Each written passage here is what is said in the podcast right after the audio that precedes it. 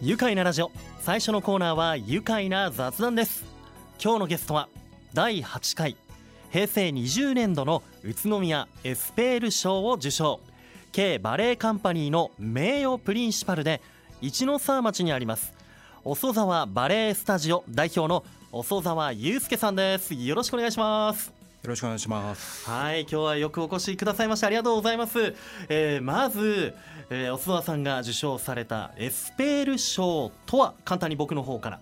えー芸術の創作活動が特に顕著でこれからの活躍が期待できる芸術家に対して宇都宮市から贈られる賞で、えー平成13年度から始まりまして、えー主に楽器のホール部門そして主に工芸やデザインのギャラリー部門に分かれていて、えー各年で交互に選考をされています。で細澤さんは第8回なので平成20年に受賞されました。そんな細澤さんのプロフィールなんですが、えー栃木県宇都宮市のお生まれ。6歳よりバレエを始めて1998年ドイツハンブルクバレエ学校へ留学。そして2000年にはドイツラインオペラバレエに最高位のダンサープリンシパルとして入団、えー数々の作品で主演を務めてき、えー来ていらっしゃいます。そして2007年9月あの熊川哲也さん主催の K バレエカンパニーに入団。そして14年9月より K バレエカンパニーのバレエマスターを務め20年10月にゲストのコーチ役ゲストステージングレペティトールに就任そして2022年10月に名誉プリンシパルに就任されまして、えーまた宇都宮の遅沢バレエスタジオでは代表、えー指導者でもありますそんな遅沢さんもう年末のお忙しい中今日はありがとうございます、はい、よろしくお願いします。お願いします。いやー本当ね輝かしい経歴をお持ちの細澤さんなんですけれどもね、あのーもう世界全国で細澤さんのように活躍をするエスペール賞の受賞者を宇都宮市はこの市内の小中学校に派遣する取り組みを、えー実施していまして、えー細澤さんはえー今年の9月14日木曜日に、えー宇都宮市の平井市北小学校、はい。そして先日12月13日水曜日には宇都宮短期大学附属中学校に行って、えー講演授業をしてきたということで、はい。えーまず2箇所ね行ってみていかがでしたか、いや、やっぱり普段やっぱりバレエをやってない普通のうん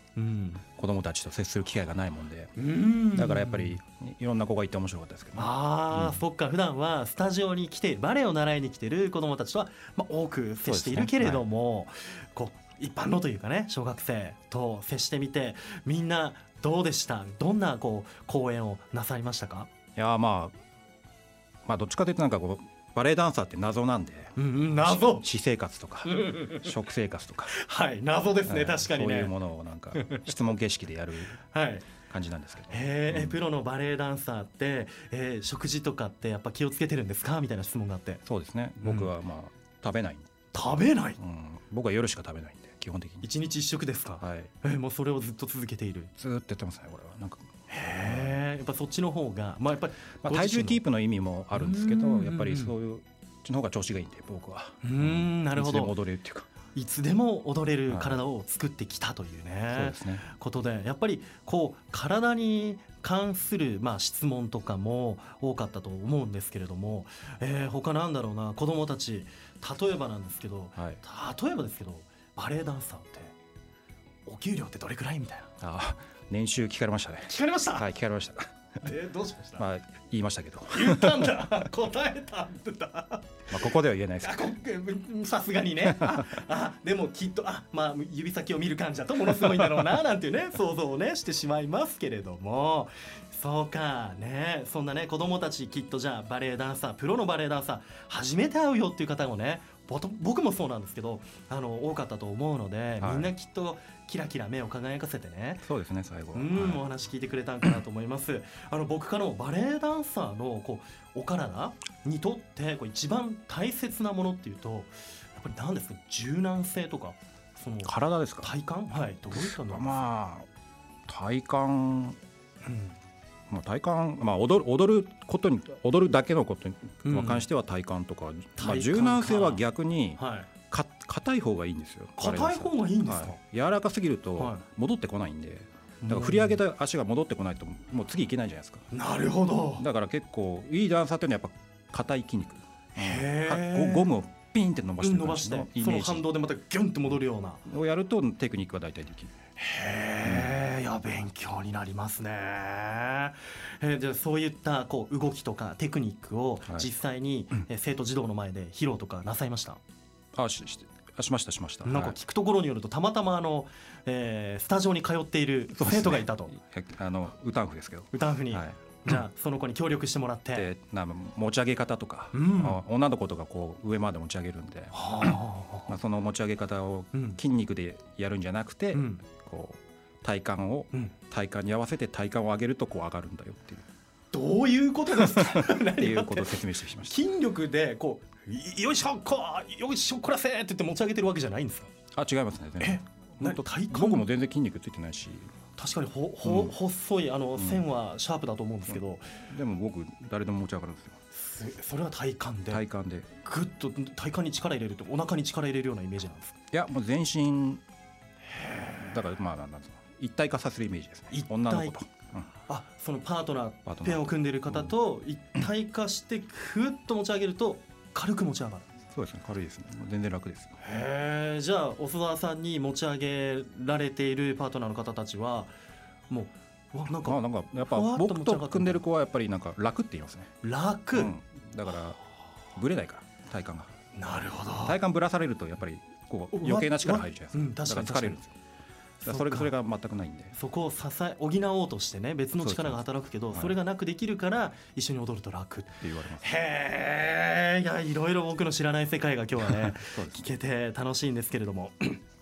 今までね細田さんあの学校を巡って、えー去年もやってらっしゃるんですよね。ね。何回か回っていて、はい。終えてみてこう今感想ってどのような感想をお持ちですか？置いてみてですか？学校回ってみて、うん。まあやっぱりまあ講演会でも言いましたけど、はい。やっぱりこう自分出していかないと、まあやっぱりこれからの時代はやっていけないんで、うん。やっぱそういうことを言いましたけどもこの間もう最後にこう、うんあのお礼の挨拶みたいなのがあってこう手紙を出して読むんですよ。でと手紙を取って自分の心で読めと。いいこと言ってましたよねあ本当ですか、こう心から出てきたね。気持ちがちゃんと伝えられて。なるほどね。いやもう本当ねお須田さんの話聞いていて引き込まれる部分たくさんあるんですがあのさまざまなね舞台芸術がある中でこのバレエの魅力というとお須田さんいかがでしょうか？魅力はやっぱり総合芸術なんで、うん。やっぱり全てのなんていうのかなもの要素が詰まった芸術、うん。まあ、音楽もそうだし、えーとまあ、文学もそうだし、ストーリーを伝えるっていう意味で。あとは数学。数学的な美しさも必要だし。はあ。の数学の式とか答えってすごい美しいじゃないですか。あはあなるほど。だからはい。解けた時とか、ね、そういう、ん。そういう美しさも必要だし、うん。まあ、そういう音楽経験とかそういう自分の人生の経験とかも出さなきゃいけないし、うん奥深いわ、うん。確かにこう幾何学模様というかあのステージをこうふふーっと遠くから見ていると綺麗にこう模様のように見えたりする時ありますよね。うん。そういう美しさもあるし、うん。だお踊っててもやっぱり数学的な美しさがなきゃダメなんですよやっぱり。なるほどね。そしてその体のしなやかさだったり、ゴムみたいなところだったりいろいろな見どころがあってあとは言葉がないじゃないですか。言葉のない世界でいかにその物語だったり感情を体の動きで表現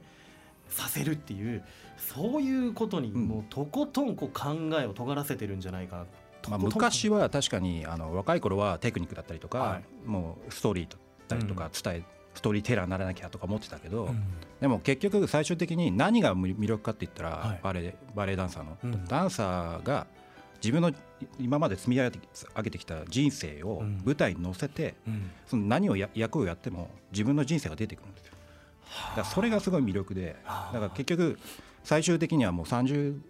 過ぎぐらいかな。もうぜ何も考えないですね、うん。ただ自分の人生を乗せる自分の人生を乗せる、そこにきっと現れているからっていうね。だからもうそれそれしかやってないです。だからもう緊張もしないし、うーん。かっこいい。やっぱり。その人にしか出せない。そうです。それやっぱり色っていうのがね、うん。やっぱりトップの人しかできないと思うこれは。あるわけですね、うん。経験も。うーん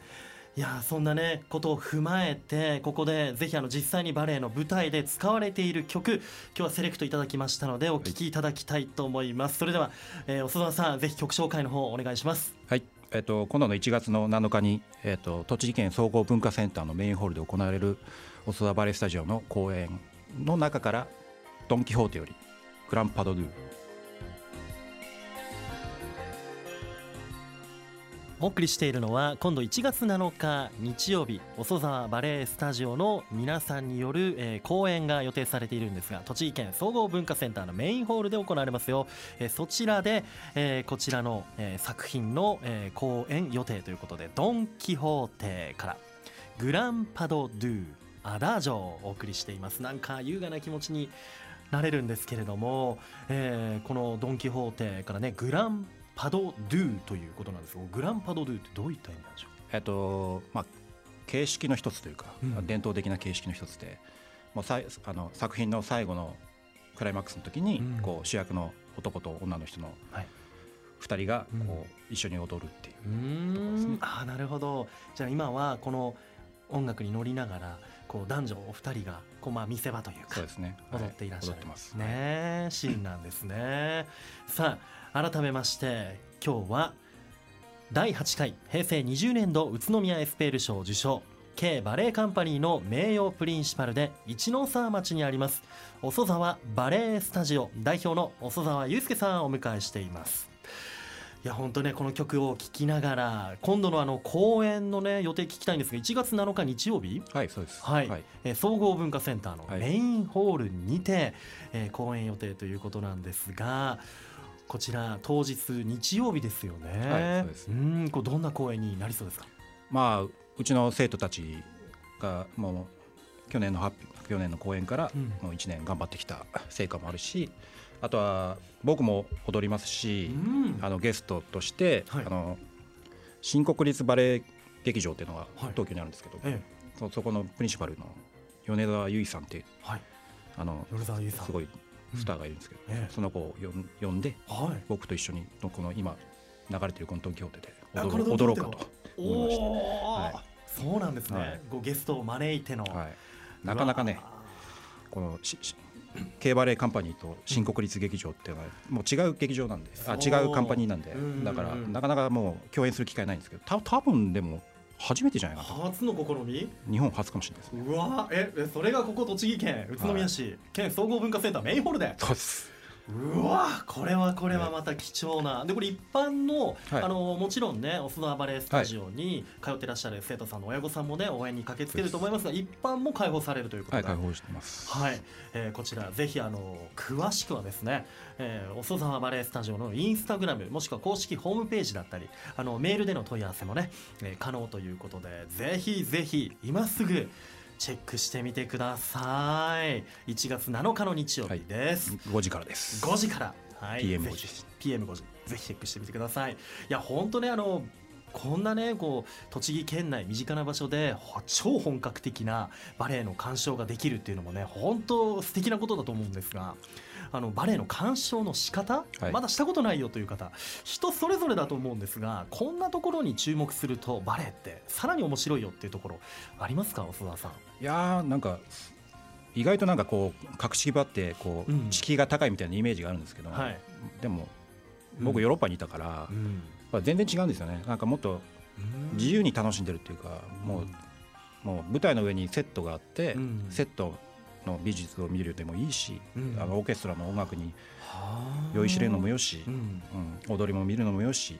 筋肉の状態どうなってるか見るのもよし、顔顔見てもいいし。うん、もうみんななんかもう自由ですよ。なるほどね。だからあんまりこうかなあの隠し隠しきばってるようでそうでもないっていう、うん、うんそっかいろんな楽しみ方ができる。うん人それぞれ自由に楽しんでいいよって。いうあのよくオペラグラスを借りてとか聞いたことあるんですが、はい、オペラグラスとか自分で自分のもの持ってったりしてもいいんですか？あみんな持ってきてる人もいます、うん、うん、劇場はもう今コロナの関係でも多分ないと思うんですけど。とか、はい、うんなるほど。オペラグラス持って、はい、お諏訪さんのお尻のラインがこうぐっと引き締まって。本当にそういう人いますから。ね本当に。そういった、はい、ねそういったファンもねもちろんね今度美を追求されてますからね。その美しさを見に行ってもいいし、音楽を聴いて一緒にこう踊りたくなる気持ちをねあの抱いてもいいしということで自由ということで。そうかお諏訪さん個人のこうプロのバレエダンサーとしてどんなところ注目してほしいとかあります？僕の踊りはいはい。いや僕のここを見てくれ。まあさっき言った通り別にそんなに意識してないんで。そうか。けど。俺の生き様を見てくれみたいな、まあ、ただ僕ももう42なんで、うん、いや若い頃には出せなかった色気とかそういうのが出てるんじゃないかなと自分で思うんで。いやもう今あの目の前でもすごいもう色気しか感じない。若い頃はねやっぱりテクニックとか、ええ、そっちに意識は言ってたけどやっぱり今はもっと違うもっと上の世界に行ってるんで。自然に自分から溢れ出るものっていうのはね、ね、それを感じていただけたら。感じたいです。1月7日にね皆さん、えー、あの細田さんはあの海外歴もねあのドイツ留学されていたり8年もね海外に住んでいたりとかさまざまな経験もお持ちなんですがバレエを始めたのがちょうど6歳の頃のことということなんですが、はい、こバレエ始めたきっかけって何だったんですか？もともとマイケル・ジャクソンが好きで僕マイケル・ジャクソンになりたかったんですよ。マイケル・ジャクソン、夢見ていたと。夢見ていたでそんであの、うん、えっと母親がこう、ダンスの基礎はバレエだからみたいな感じで言われて、じゃあバレエやるかってなってバレエを始めたんです。あ妹もやってたっていうのもあるんですけど、うん、へえマイケル・ジャクソンに憧れていったオスバー少年は、はい、えー、ちょっとダンスといったらじゃあもう基礎はバレエで学んでみればという感じで。で妹さんがバレエを習っていた先に。そうですねはい。ああじゃあそこに。僕はまあパーマかけてマイケル・ジャクソン風にしてして。バレエをやってました。わあかっこいい。じゃあスリラー踊ったりとか。はい踊りましたね。バット踊ったりとか、はい、ねそんな少年時代。でその後そんな細田少年は海外へバレエ留学、えー、行きます。8年間、はい、でドイツから戻って K バレエカンパニーはい、K バレエカンパニーといえばもう主催熊川熊川哲也さん、はい、1999年に設立で、はい、えー、創立をしましてもう日本で最も有名で人気を集めるねね。バレエ団の一つだと思うんですが、はい、K バレエカンパニーとの出会いというとどういったことがあったんですか？出会いは、うん、あでもまああっちにヨーロッパにずっといて、はい、やっぱりあっちにいるとやっぱりこうふるさとに対する思いっていうかがやっぱり出てきて、うん、やっぱこうすごいこの動けるうちにこう、日本に帰って日本のみんなでこう踊りをシェアしたいとか思って、でで日本に帰ろうと思ったんですけど、はい、そしたらそこのやっぱりケーバレカンパニーはやっぱりそあ唯一、うん、お給料がちゃんと出て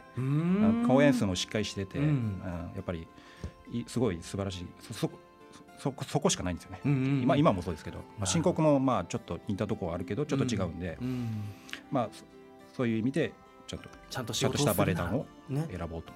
というところでもう叩いていったという、ねそうね、ところでもあると思うんですがそんな K バレエカンパニーで、えー、2022年に名誉プリンシパルとなりまして、はい、一番上のプリンシパルです。で、ね、優待をされたわけなんですが県内ではこの K バレエカンパニーとはどのような関わり続けていらっしゃいます？えっとまあこの間もであの「クレオパトラ」という作品に出演しましたし、うんうんうん、あとはまあ、レパートリーとか、うん、あの結構僕ずっとバレエマスターって言ってあの教える方もやってたんで、うん。はい、僕あので作品作る時もずっと熊川さんの横にいて、うん、こう全部振り付け覚えて、それを